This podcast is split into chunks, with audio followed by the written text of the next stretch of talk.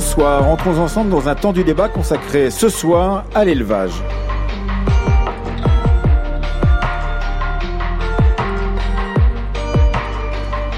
À l'ordre du jour ce soir, pourquoi l'élevage est-il le secteur fragile de l'agriculture française? De tous les secteurs agricoles, l'élevage est celui où le taux de pauvreté est actuellement le plus élevé. Comme pour le reste de l'agriculture, néanmoins, il faut évidemment distinguer entre les types d'élevage, selon que l'on produise du porc ou des bovins, des volailles ou des ovins. La période est particulièrement difficile car l'élevage nécessite de gros investissements, du temps pour que l'animal produise, de la reconnaissance de ses métiers d'éleveur ainsi de cette pancarte posée près d'ici au salon et demandant aux visiteurs de sauver l'élevage bovin, l'élevage ovin, pardon, mais aussi des amis et des voisins capables de prendre le relais en cas de maladie, de coup dur ou même, soyons fous, de vacances. De quoi, pour les éleveuses et les éleveurs, se poser la question de leur place en France, en Europe et dans le monde, quand baisse attendue de la consommation, souci du bien-être animal, réchauffement climatique et mondialisation des échanges menacent les différents modèles, qu'ils soient bio ou non bio, du secteur. Nous en parlerons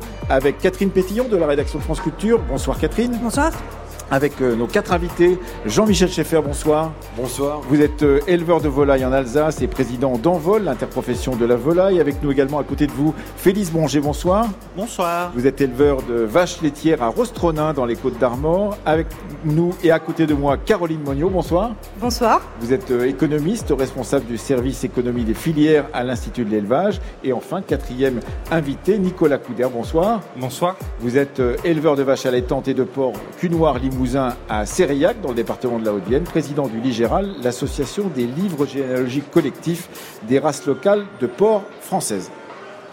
Ah, petit effort là. Hop. Voilà. Alors, elle est pleine? Ouais. Je marque plus. Euh, Je le savais. C'est une fille? Je peux pas encore voir. Il dit femelle, Pierre, pas fille, ça fait bizarre de dire fille. C'est ma troisième meilleure godelle, faut absolument que ce soit une fille. Ok, c'est bon. Et euh. Dis-moi, tu, tu veux bien venir voir euh, Topaz vite fait? Qu'est-ce qu'elle a, Topaz? Ouais, je sais pas. Justement, tu vas me dire. Hein? Alors? Elle a absolument rien. Elle est debout, elle rumine, elle a même nulle part. Elle va juste véler très bientôt. Non, mais ça, je sais, c'est. Ça peut pas être la, la maladie belge? La maladie belge. La FHD, là, ils en parlent partout à la télé, avec les, les hémorragies du dos, tout ça. Pierre, putain. Mais non, mais tu te Quoi de moi ou quoi là Ok, j'en sais, moi. C'est toi le veto, hein, c'est toi qui as le cerveau. Ouais, bah le cerveau il dit d'aller te coucher parce que tu manques des discernements. Et c'est quoi les symptômes de cette maladie? Fièvre hémorragique. Fièvre et hémorragie. Elle a aucun des deux. C'est une vache en parfaite santé. C'est bon là, t'es rassuré? Un extrait du film Petit paysan réalisé par Hubert Charvel qui était fils euh, et petit-fils d'agriculteur, un drame rural qui raconte euh, l'amour entre un éleveur et ses bêtes qui a reçu trois Césars en 2018 et il parle de la maladie belge. Évidemment, ça n'est pas l'épisodique qu'on a pu connaître et dont parlait tout à l'heure euh, Catherine Pétillon dans le journal, mais c'est néanmoins une des inquiétudes, pourrait-on dire, d'un éleveur, Félix Blanchet. Euh, oui, oui. euh, comment euh, ta collègue journaliste euh, faisait justement un sujet juste avant euh, sur les différentes maladies. Enfin voilà, c'est un peu la crainte euh, qui pourrait arriver un peu dans tous nos élevages en se disant euh, Oh, euh, il y a ça, il y a qu'est-ce qui propage, comment on fait. Enfin, j'ai souvenir de ce film-là. et Effectivement, on, bah, c'était à pleurer de voir comment ce fils de, enfin ce petit-fils de paysan avait euh, avait comment Ressenti? Ouais, c'est ça. Comment il dégageait l'émotion sur euh, l'amour de ses vaches et il maîtrisait pas euh, la, la maladie qui frappait son élevage et il n'avait pas de réponse à apporter. Euh, Jean-Michel Schaeffer, vous avez connu ça dans, dans le milieu avicole, effectivement. Alors évidemment, quand on a, comme vous, euh, euh, une population de 22 000, vo- 22 000 volailles en même temps, c'est pas tout à fait comme quand on est un éleveur et qu'on a une relation quasiment personnelle avec chacune de ses bêtes. Mais néanmoins, cette question de l'épizootie, euh, d'être frappé par, la, par une maladie aviaire comme cela, c'est quelque chose qui a paralysé complètement le milieu avicole depuis pas mal d'années maintenant, avec Oui. des, des chiffres astronomiques, 18 millions de bêtes abattues, etc., etc., avant de pouvoir justement, grâce au, vaccin, comme le disait Catherine, euh, arriver à une- solution. Oui, tout à fait. Euh, les éleveurs y ont été confrontés pendant des années. Il y en a qui l'ont subi pendant 5 à 6 ans, l'influenza aviaire. Puis après, euh, la maladie s'est également étendue dans les pays de Loire, notamment en Vendée, pendant également 2-3 ans. Et en fait, à chaque fois, avant que ce soit un problème économique, c'est un drame psychologique. Vous avez l'impression que le ciel il vous tombe sur la tête. Vous dites mais qu'est-ce qui m'arrive quoi? Et, ça arrive une fois, puis ça arrive deux fois, puis ça arrive trois fois. Il y a un peu une accalmie. On peut faire un, lot de canards et puis ça revient. Et, euh, du coup, euh, après, il y a les problèmes économiques. Alors, on a eu des accompagnements de l'État, je, tiens quand même à le souligner. Mais euh, ça met longtemps à venir. Ça met un an, un an et demi des fois. Il faut gérer sa trésorerie. Et il y a aussi une partie de la population qu'on oublie dans ces drames, c'est que derrière, on fait travailler aussi des salariés dans l'agroalimentaire. Il y a plus de 10 000 salariés qui ont été mis au chômage technique. Donc des milliers d'éleveurs à l'arrêt, des milliers de salariés euh, en chômage technique. Euh, psychologiquement, c'est terrible. Économiquement, c'est horrible. Euh, et, et c'est le collectif qui doit nous aider à tenir. Mais c'est pas évident, c'est pas facile. Euh, justement, nous avons titré cette émission euh, Pourquoi l'élevage est-il le secteur fragile de l'agriculture française? Est-ce que vous pensez, vous qui êtes euh, éleveur de vaches allaitantes et de porcs cunoirs limousin dans le Limousin, justement, Nicolas Couder, que vous êtes le secteur fragile de l'agriculture française ou est-ce que c'est un secteur fragile parmi bien d'autres secteurs fragiles? Alors c'est un secteur fragile parce que parce que oui, on travaille avec du vivant, c'est compliqué.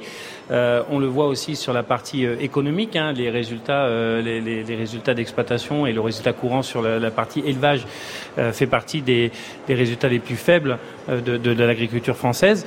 Donc oui, c'est c'est un, un, un, secteur qui est très dépendant de, de plein de paramètres on, que que l'éleveur a, du mal à, maîtriser euh, aujourd'hui en, totalité. Ça lui demande beaucoup de compétences sur différents sujets. Et euh, oui, il y a une, grosse fragilité sur. Euh, on va revenir justement sur cette variété de, ce qui peut mettre en difficulté une exploitation d'élevage. Il faut rappeler, Caroline Monio, que ben, les éleveurs bovins, les éleveurs ovins, les éleveurs caprins sont en situation de pauvreté à, à 25 par rapport à un secteur agricole où c'est plutôt 16% de situation de pauvreté, mais ça veut donc dire qu'il y a plus de pauvreté dans, ce secteur que dans les autres secteurs. Oui, en effet, c'est un, secteur, enfin, ce sont les secteurs où euh, les revenus des exploitants sont les plus faibles par rapport au monde agricole. Et ça, ça, ça, dépend de quoi, d'une certaine manière? On va le développer, euh, les, différentes, euh, disons, raisons qui font que ce secteur est fragile, difficile, etc. Il y a évidemment la mondialisation, comme on disait tout à l'heure. Il y a évidemment les épisodies, on vient d'en parler, mais il y a beaucoup de, raisons qui font que ce sont des secteurs fragiles. Oui, les raisons, elles sont extrêmement multiples. C'est des secteurs dans lesquels les charges sont assez importantes, c'est-à-dire les dépenses que vont avoir les éleveurs et euh, ces charges sont euh, très importantes, notamment relativement aux produits. Euh, les produits, donc c'est ce que les éleveurs vont pouvoir vendre. Et, en effet, il faudrait que les prix soient un petit peu plus élevés pour que les éleveurs puissent dégager plus de revenus. Catherine Pétillon. Les éleveurs touchés par la maladie hémorragique ont beaucoup décrit ça comme la, goutte de trop dans une grande difficulté qu'ils avaient. Est-ce que les difficultés ont été plus rapides pour les éleveurs que pour les autres agriculteurs Nicolas Peller euh, non, ce que je veux dire sur euh, les difficultés, la particularité aussi de l'élevage, enfin, y a les circuits courts euh, en élevage on arrive à peu près à, aligner nos, charges, nos, coûts avec des prix de revient. Mais par contre, pour tout ce qui est la filière longue, en lait, en viande, en volaille, là, on n'est pas du tout maître. C'est vraiment une industrie, des industriels, des grands distributeurs qui derrière nous dictent le pas sur euh, des prix d'achat et euh, un modèle qu'on peut faire sur en disant ben ben on va pas forcément vous payer plus. Ah bon pourtant ça vous coûte un peu plus cher c'est toutes ces choses là ça nous euh, pardon excusez-moi.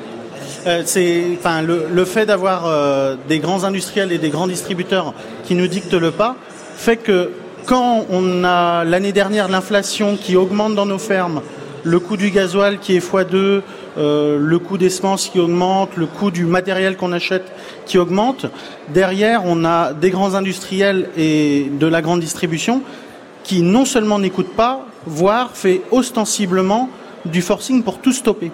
Nicolas Couder. Oui, et euh, alors, on, on, si on revient sur la partie revenu aussi, euh, euh sur la partie élevage, il faut bien comprendre, en bovin viande, euh, ça demande tellement de capitaux euh, aussi. Alors c'est ça, c'est un investissement, parce qu'on parle généralement d'investissement pour les céréaliers en disant, bon, voilà, les, les, machines coûtent 100 000, 200 000, 300 000 euros, mais l'investissement pour, pour oui. une ferme comme la vôtre, c'est énorme. Ah ben oui, c'est énorme. Aujourd'hui, des jeunes qui veulent s'installer, voilà, 100 vaches, 100 vaches à, à 2000, 2800, 3000 euros la vache, ça, ça, ça, ça coûte c'est énormément de capitaux. On parlait de rentabilité, ça aussi, ça fait partie des choses qui, qui, impactent le, revenu, le revenu des exploitations. Après, on parlait du ras-de-bol aussi de, vis-à-vis de, ces épisodies. On, parlait de la MHE.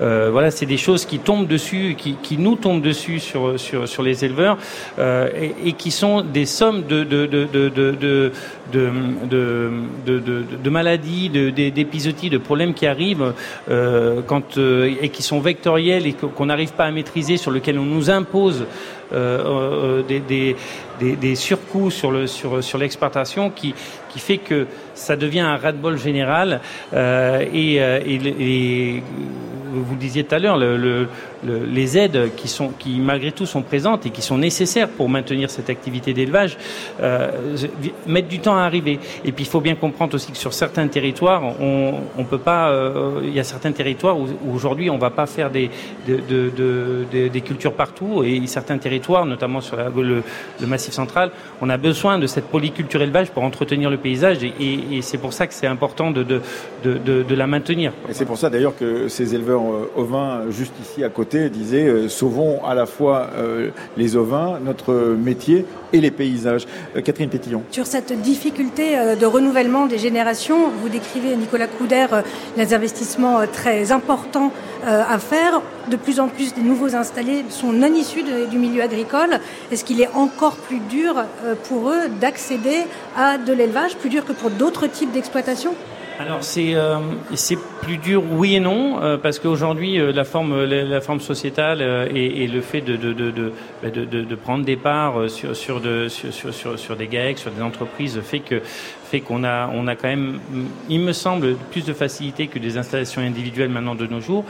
Euh, mais également je, je, je, trouve que c'est c'est ça c'est mon avis personnel ces personnes qui, qui viennent de l'extérieur du monde agricole aussi ont une ouverture d'esprit qui est différente de, de, de, de, de des jeunes, des jeunes qui, qui, qui, viennent du milieu agricole. Et des fois, on a même beaucoup plus de remise en cause et, et, et de, de, réussite sur ce type de profil-là que sur des, des, des gens qui, euh, qui, qui, viennent du, du, du, milieu agricole même. C'est pour des raisons de, de, prise de risque, selon vous, ou de, un regard différent euh, Jean-Michel Jean Schaeffer, qu'est-ce que vous en pensez?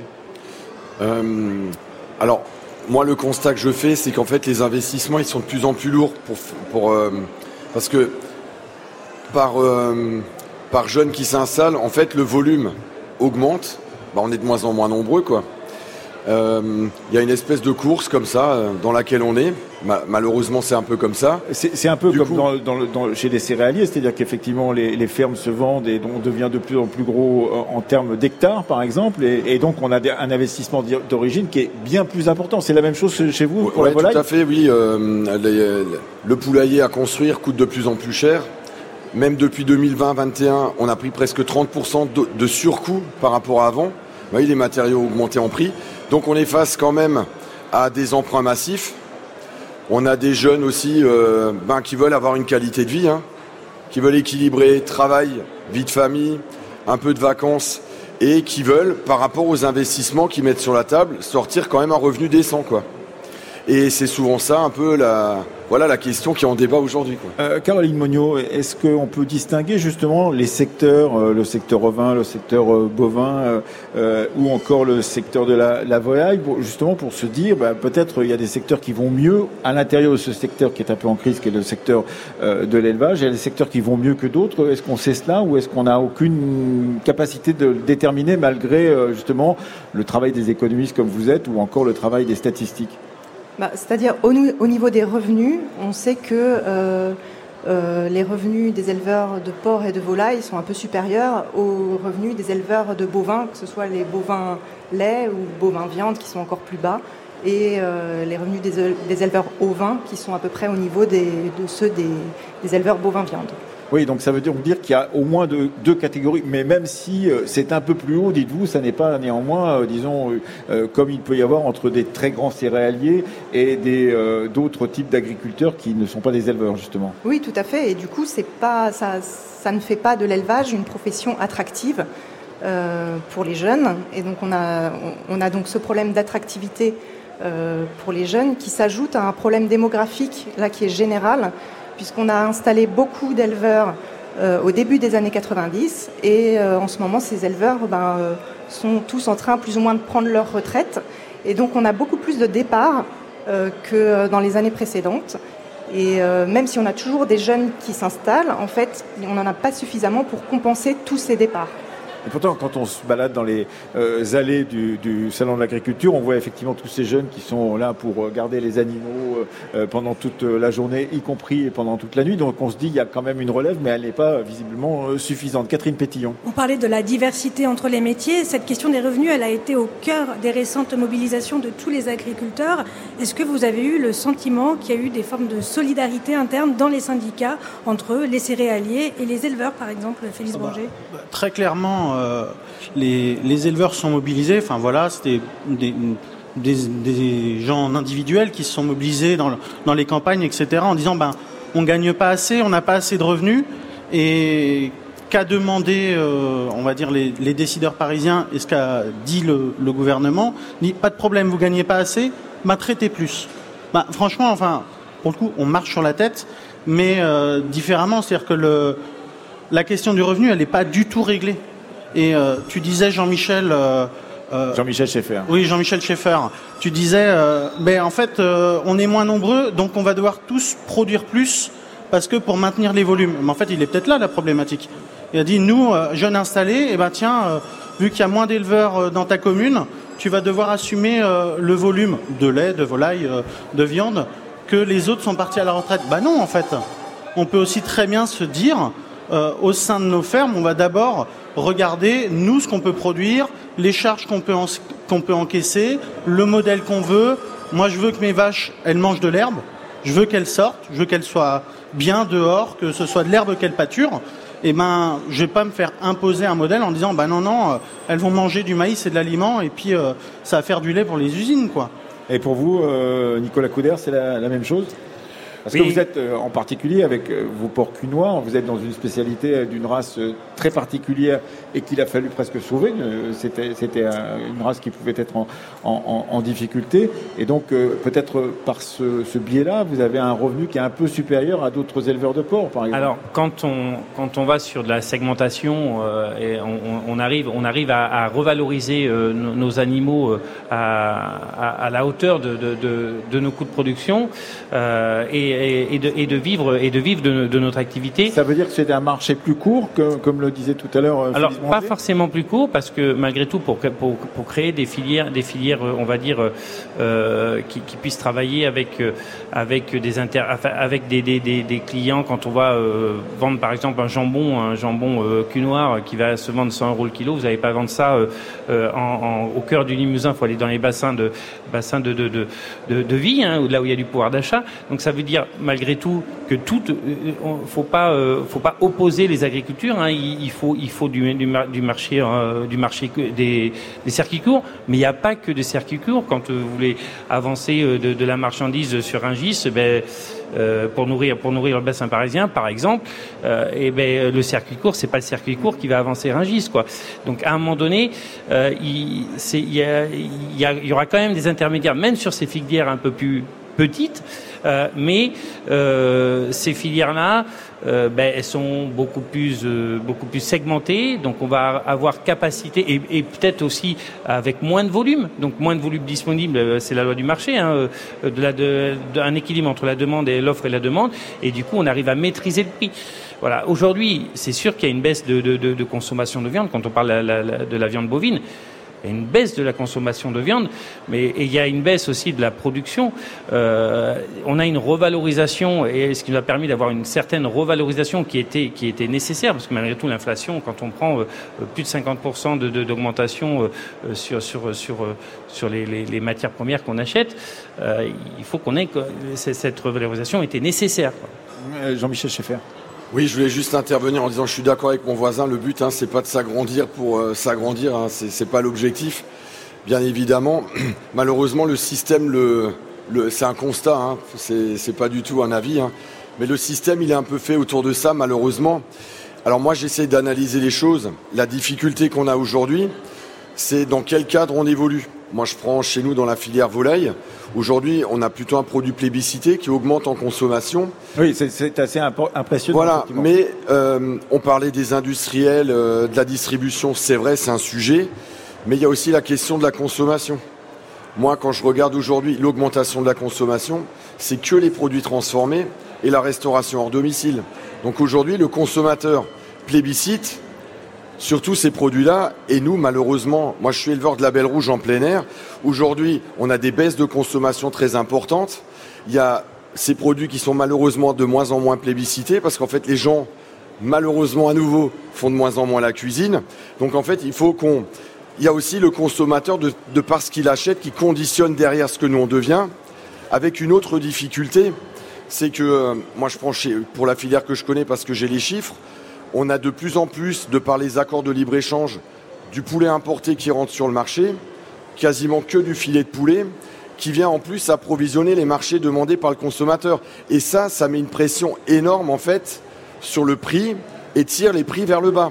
Euh, Donc il y a un vrai sujet aussi européen à régler pour avoir un cadre plus juste pour après qu'on puisse se battre pour avoir un meilleur revenu. Caroline Monio, d'ailleurs, c'est ce qui est intéressant, vous êtes économiste justement dans cette question de l'élevage, c'est que j'ai cru comprendre qu'il y avait des produits euh, un peu qualitatifs, transformés, euh, qui arrivaient euh, en Europe, transformés parce que le coût de la main-d'œuvre ailleurs était moins élevé et que nous, nous en exportions peut-être moins, de, moins qualitatifs parce qu'au bout du compte, eh on avait des coûts de production plus élevés. Est-ce que vous pouvez nous expliquer ce, jeu un peu, bizarre, effectivement, où ce qui rentre est, plutôt qualitatif, transformé et que ce qui sort est peut-être moins qualitatif, mais permet aux agriculteurs et aux éleveurs de vivre ici? Oui, tout à fait. Alors c'est pas c'est pas plus qualitatif ou moins qualitatif, c'est avec plus de valeur ajoutée. C'est ça. C'est-à-dire où le travail a été fait, euh, le travail de découpe et d'élaboration de la viande a été fait dans le pays fournisseur avant d'être euh, envoyé sur le marché français. Euh, et donc on n'a pas à le faire ici, d'une certaine manière, avec un coup de main-d'œuvre dans les abattoirs ou ailleurs. Parce qu'en France, tout à fait, on a du mal à trouver de la main-d'œuvre dans les ateliers de découpe et le coût du travail en France est plus élevé que dans les autres États membres. Euh, voilà. Donc ça n'est pas le produit brut qui pose problème, c'est peut-être euh, effectivement la question de la transformation et du coût de cette transformation. Euh, Catherine Pétillon. Et cette transformation, elle pose vraiment des questions aussi de consommation, parce qu'au global, finalement, la consommation de viande n'a pas encore baissé. En revanche, la stratégie nationale bas carbone adoptée par la France, elle, elle vise 20% de moins. Certains scénarios disent qu'il faudrait 70% de moins. Alors si l'idée c'est de consommer moins mais mieux, comment vous pouvez valoriser votre viande si elle est aujourd'hui consommée de façon davantage transformée, Nicolas Couder consommer, euh, consommer moins de, moins de viande, ça, on est, on est tous euh, aujourd'hui, euh, c'est un constat, hein, c'est un constat, et, comme, comme Jean-Michel l'a dit, on mange beaucoup plus de, de, de, de, plats transformés. Les habitudes alimentaires ont changé. malgré tout, malgré tout, il me semble que aussi on ne doit pas subir ce que nous impose, impose le consommateur. Euh, tout à l'heure, tu disais, euh, le, consommateur euh, fait ce qu'on va, devenir. Mais on a aussi une capacité, nous dans les micro-filières, on a une capacité aussi à, imposer aux consommateurs et, un rôle aussi à imposer d'éducation. Par exemple, je prends l'exemple du porc, des porcs en race locale qu'on défend nous sur le salon, sur le stand, du livre généalogique.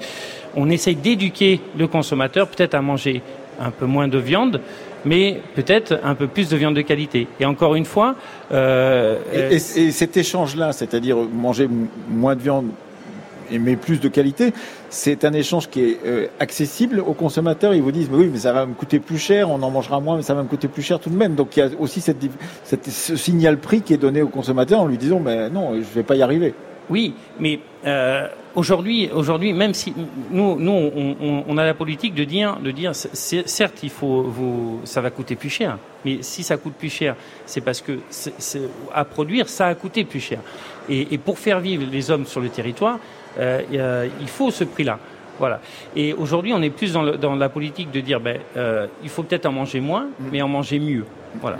Euh, Catherine Pétillon. Sur cette éducation à la, consommation, euh, beaucoup d'éleveurs, moi que je rencontre, me racontent qu'ils sont éleveurs de vaches, me racontent qu'on leur demande davantage plutôt que des pièces, mais de la viande hachée. Est-ce que par exemple c'est des choses que vous vous voyez, à Félix ah bah, Très clairement, moi je fais de la vache laitière, enfin j'élève des vaches laitières.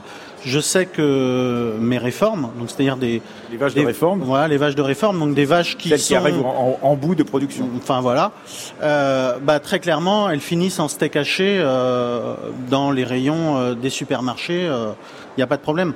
Mais en, en soi, c'est pas grave. C'est surtout pour euh, la question du réchauffement climatique et on se dit, on demande de, baisser de 20% la consommation de viande. C'est ça? En fait, c'est quelle viande?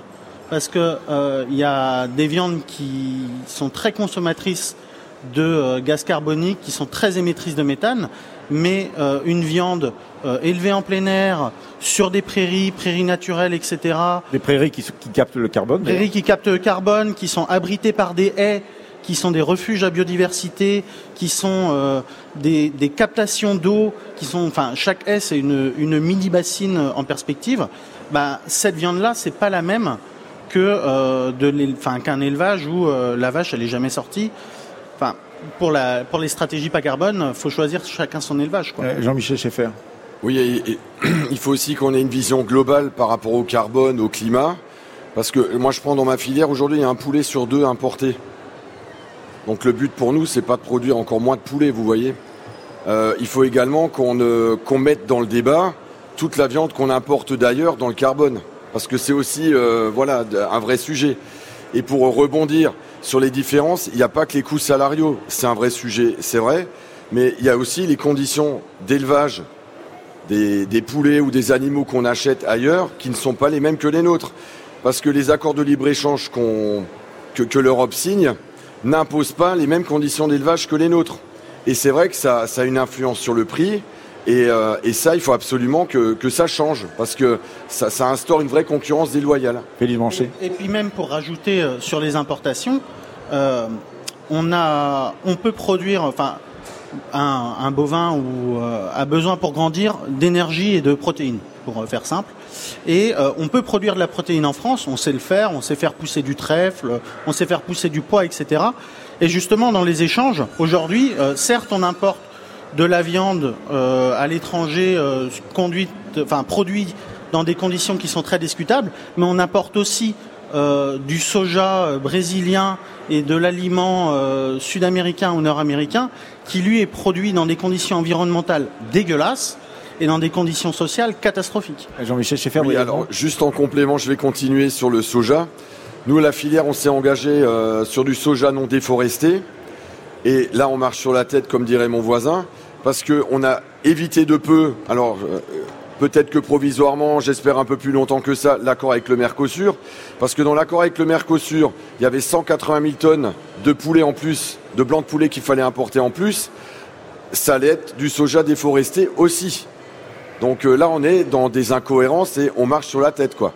Euh, alors, il y a peut-être des revenus qui sont possibles pour certains euh, métiers de l'élevage. Euh, Caroline Monio, on voit fleurir dans les campagnes des méthaniseurs, par exemple. Est-ce qu'on sait si ces investissements qui sont très élevés pour pouvoir construire des méthaniseurs, ce sont des, ce sont des investissements industriels, est-ce qu'on sait si ça peut avoir un, un, apport de revenus, puisqu'on dit que c'est très énergivore l'élevage? Je crois que vous voulez répondre, Félix ben oui, J'ai un exemple tout bête, 2022, euh, c'est la sécheresse, etc. Un voisin a 70 euh, hectares de maïs pour alimenter son méthaniseur. Hein. Donc il, dépense du fuel pour produire du gaz. son voisin à côté, petit paysan, qui a un peu de vaches laitières, c'est la On voit que vous êtes plutôt du côté des petits paysans. Bah, mais non, mais il n'y a pas de question de petit ou pas petit, mais ce que je veux dire, c'est d'un côté, il y avait un méthaniseur et de l'autre côté, il y avait des vaches. Les vaches, pour cause de sécheresse, n'avaient pas beaucoup à manger. Et le maïs, on l'a mis dans le méthaniseur. Ça ça peut pas être une réponse. Oui, euh, pour vous, Nicolas Couder et Caroline et Même sur le sujet de, de, de, de, ben, ces énergies euh, renouvelables, hein, euh, moi, le méthaniseur, je suis assez d'accord avec toi. Hein, on, on, là, pour le coup, on, on, commence, on commence à marcher sur la tête avec les méthaniseurs parce que. Alors, rappelons que les méthaniseurs, c'est donc la possibilité de prendre des déchets agricoles en particulier ou ménagers et de transformer tout cela en gaz. Voilà, d'une idée, qui, enfin, d'un process qui paraît quand même euh, qui, qui, qui, est tout à fait euh, sain et, et, et, intelligent au départ. On arrive à, comme d'habitude à le détourner. Et euh, notamment ben, tous les gens qui tournent autour, notamment sur les financeurs aussi, hein, les, les, financeurs les premiers, parce que quand on voit le, le, le point de, de, de, de, rentabilité et qu'on nous dit ben non ce méthaniseur là ben non il faut que tu en fasses un plus gros parce que parce que le point de rentabilité il est à ce niveau là et du coup on se retrouve avec des, des structures sur ces sur ces sur ces usines là qui sont complètement déconnecté de ce que de, de, ce que la ferme peut produire. Et on se retrouve avec des aberrations, avec des vaches qui ne sortent plus. Parce que quand vous avez vous bien comprendre que c'est c'est quand même une une, une panse de vache euh, euh, artificielle. Et que et en plus les, les, investissements que vous mettez vous ne pouvez plus l'arrêter. Donc euh, on se retrouve dans des systèmes où où il faut alimenter. Et on n'alimente même plus euh, cette activité d'élevage. On a une une surinflation sur sur la partie terrain. On a on a plus de plus d'alimentation pour de, dans, en cas de d'événements de climatiques. Et voilà, ça devient euh, incompréhensible. Vous parliez tout à l'heure, Caroline Monio, justement de ces investissements qui sont considérables en général pour euh, tous les, les éleveurs. C'est une des questions justement de continuer à trouver euh, des financements, de continuer à trouver des banques qui veulent bien aider l'agriculteur et, et l'éleveur à, à, à, faire tourner son exploitation. C'est une des grosses difficultés aujourd'hui, ça? Ah oui, tout à fait. C'est une grosse difficulté. Les investissements sont tels que euh, il, faut, euh, il faut trouver des solutions pour financer euh, à la fois l'installation des jeunes, mais aussi la modernisation des, exploitations. Oui. Une, une, des questions là, qui est posée, c'est celle du modèle d'élevage qu'on veut. Il y a quelques mois, la Cour des comptes a fait un rapport sur les aides publiques aux éleveurs bovins et elle disait qu'il fallait un système d'aide individualisé, mais qui soit cette fois pour un élevage performant et durable. Un rapport qui avait, euh, qui avait fait parler. Là, le plan élevage ne parle pas vraiment de ça. À quelles conditions, euh, Caroline Monio, les difficultés euh, actuelles pourraient finalement, ou, ou les changements d'aide pourraient infléchir le modèle d'élevage qu'on veut Caroline Monio. Question piège. Euh, oui, c'est un peu une question piège. Euh, non, c'est vrai que euh, les, les, aides sont très importantes dans les revenus des agriculteurs, mais ça, c'est c'est l'histoire, voilà, c'est le fruit d'un choix politique, de choix politiques qu'on a fait. Le but pour la Commission européenne, c'était d'aller vers une libéralisation des marchés pour faire baisser les prix euh, pour deux raisons, hein, pour, euh, les rendre plus compétitifs euh, sur les marchés internationaux et pour fournir des aliments euh, bon marché aux consommateurs européens. Voilà, donc, euh, et ça, ça a fonctionné au moins ou, ça n'a pas fonctionné momentanément? Parce qu'on voit la difficulté de vivre quand on est un éleveur en France, par exemple. Est-ce que les, les, prémices de cette, de, de cette politique ont, ont porté bah, leurs fruits? Cette politique, elle a été progressivement détricotée. On, on a progressivement euh, les aides qui étaient données ont progressivement été euh, mises à l'hectare plutôt qu'à la production. Euh, et du coup, ça n'a ça pas forcément favorisé euh, les modèles de production qu'on souhaitait, euh, à savoir peut-être valoriser plus les emplois. On a valorisé plus les surfaces que les emplois. Ouais, Mais quand, quand, les aides sont bien faites, il n'y a pas de problème. Moi, je prends l'exemple des MAEC, mesures agro-environnementales et climatiques. Euh, en, en, gros, pour faire simple, euh, on met moins de maïs et on met plus de prairies pour que les vaches sortent. Je résume, mais et on choisit de. C'est un bon résumé. On choisit de traiter moins et de sauvegarder nos haies. Et ben en fait, cette mesure-là, et en échange, on a euh, comment dire, on a des aides de la part de l'État via la région. Ben, ce dispositif est très bien fait. Au niveau de la Bretagne, 3000 fermes signent. Il n'y a pas de problème, tout le monde s'engage. Et euh, ce, ce dispositif-là, il est intelligent il est bien fait, il aide des fermes à faire de la transition agroécologique, sauf que petit problème, ça a tellement bien marché que nous, il a fallu qu'on se batte au niveau des réseaux agriculture durable pour maintenir ouvert ces aides-là. Enfin, franchement, que des associations d'éleveurs doivent se battre pour maintenir des dispositifs gouvernementaux intelligents. Euh, Jocelyne Porcher, euh, donc qui est sociologue et qui travaille beaucoup sur cette question euh, de l'agriculture et de l'élevage, disait en fait que ce qui manquait aux agriculteurs et aux éleveurs en particulier, c'était le manque de temps. On en a parlé. Effectivement, euh, il faut du temps pour pouvoir faire une vache, il faut du temps pour pouvoir faire de la production. C'était le manque de revenus, on en a parlé. C'était le manque de reconnaissance, on l'a évoqué ici même au salon de l'agriculture. Et puis c'était le, manque de collègues, le manque de bras d'une certaine manière. Qu'est-ce qu'il faut dire de cela? C'est-à-dire qu'effectivement, vous vous retrouvez sur des territoires où vous êtes de moins en moins nombreux et vous allez être de moins en moins nombreux et il faudra donc trouver une solution pour que vous puissiez, euh, si vous êtes malade, si vous êtes euh, avez un problème, un pépin de la vie, euh, être remplacé. Qu'on, qu'est-ce qu'on peut dire de ça? Bah, nous, on a un proverbe dans notre coin qui dit, on. C'est la Bretagne. Hein. Ouais, bah oui, oui. Mais on préfère installer un copain que racheter le voisin. En fait, c'est sûr, euh, on, a éloigné, les gens parce que vous disiez dans, depuis la génération qui part à la retraite, c'est les gens qui se sont installés en gros dans les années 85-90. Et il y a eu une course à l'agrandissement en rachetant le voisin. Bah forcément, du coup, il y a, plus de personnes à côté. Mais c'est pas irréversible. Au contraire, on peut avoir des plus petites fermes sur des plus petites surfaces. Euh, et du coup, bah, avoir une notion de coup de main, etc. Enfin, c'est pas. Jean-Michel Schaeffer, vous en pensez quoi justement? Euh, ça a été évoqué déjà avant dans le débat. Hein. On a un vrai sujet démographique hein, parce qu'il y a, euh, allez, pas loin de la moitié des éleveurs qui va arriver à la retraite dans les 7-8 prochaines années. Donc c'est un, un vrai choc démographique avec un vrai sujet de souveraineté alimentaire hein, derrière. Parce que ça fait aussi euh, du volume. Et après, il faut trouver les candidats, il faut, faut, trouver des jeunes qui veulent s'installer. Et si on veut trouver des jeunes, moi je le redis, il faut qu'on ait un cadre européen qui nous mette moins en concurrence pour essayer d'avoir quelque chose qui, nous mette moins en compétition, quoi, pour, essayer de chercher une meilleure stabilité quand même euh, du revenu. Et après, euh, il faut que également dans la chaîne de valeur, euh, on comprenne que les éleveurs, ils veulent aussi avoir du temps pour vivre, quoi. Euh, Nicolas Couder. Alors, l'agrandissement des, des, fermes, bon, c'est une chose. Hein, depuis depuis des années, euh, depuis des, décennies, les, les, fermes les fermes s'agrandissent, les fermes disparaissent, et on voit que que les fermes qui disparaissent, eh ben, ça va à l'agrandissement. Une grosse partie va à l'agrandissement. Après, tout ça, ça c'est limite. On parle de, de, de main d'œuvre en activité d'élevage, c'est très vite limité c'est qu'à un moment donné, euh, sur, sur, une ferme céréalière, on a toujours la partie, la partie technique, mécanique qui nous permet de, qui nous permet de faire, faire les travaux de plus en plus vite et de plus en plus rapidement.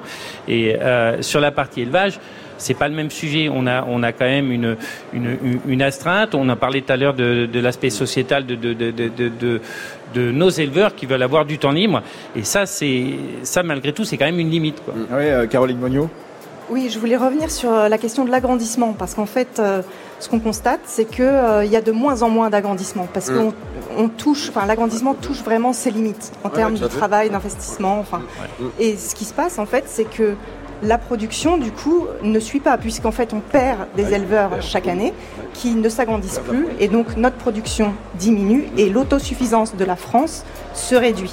Ouais, et très brièvement. Hein. Ouais, et enfin, il faut quand même pas oublier, pour finir sur une note optimiste, qu'il y a aussi des éleveurs heureux, contents de faire leur boulot et il y a aussi des gens qui aiment s'installer et vivre à la campagne. Merci beaucoup à tous les quatre et merci à Catherine Pétillon de la rédaction de France Culture de nous avoir accompagnés pour cette émission sur l'élevage, secteur fragile de l'agriculture française.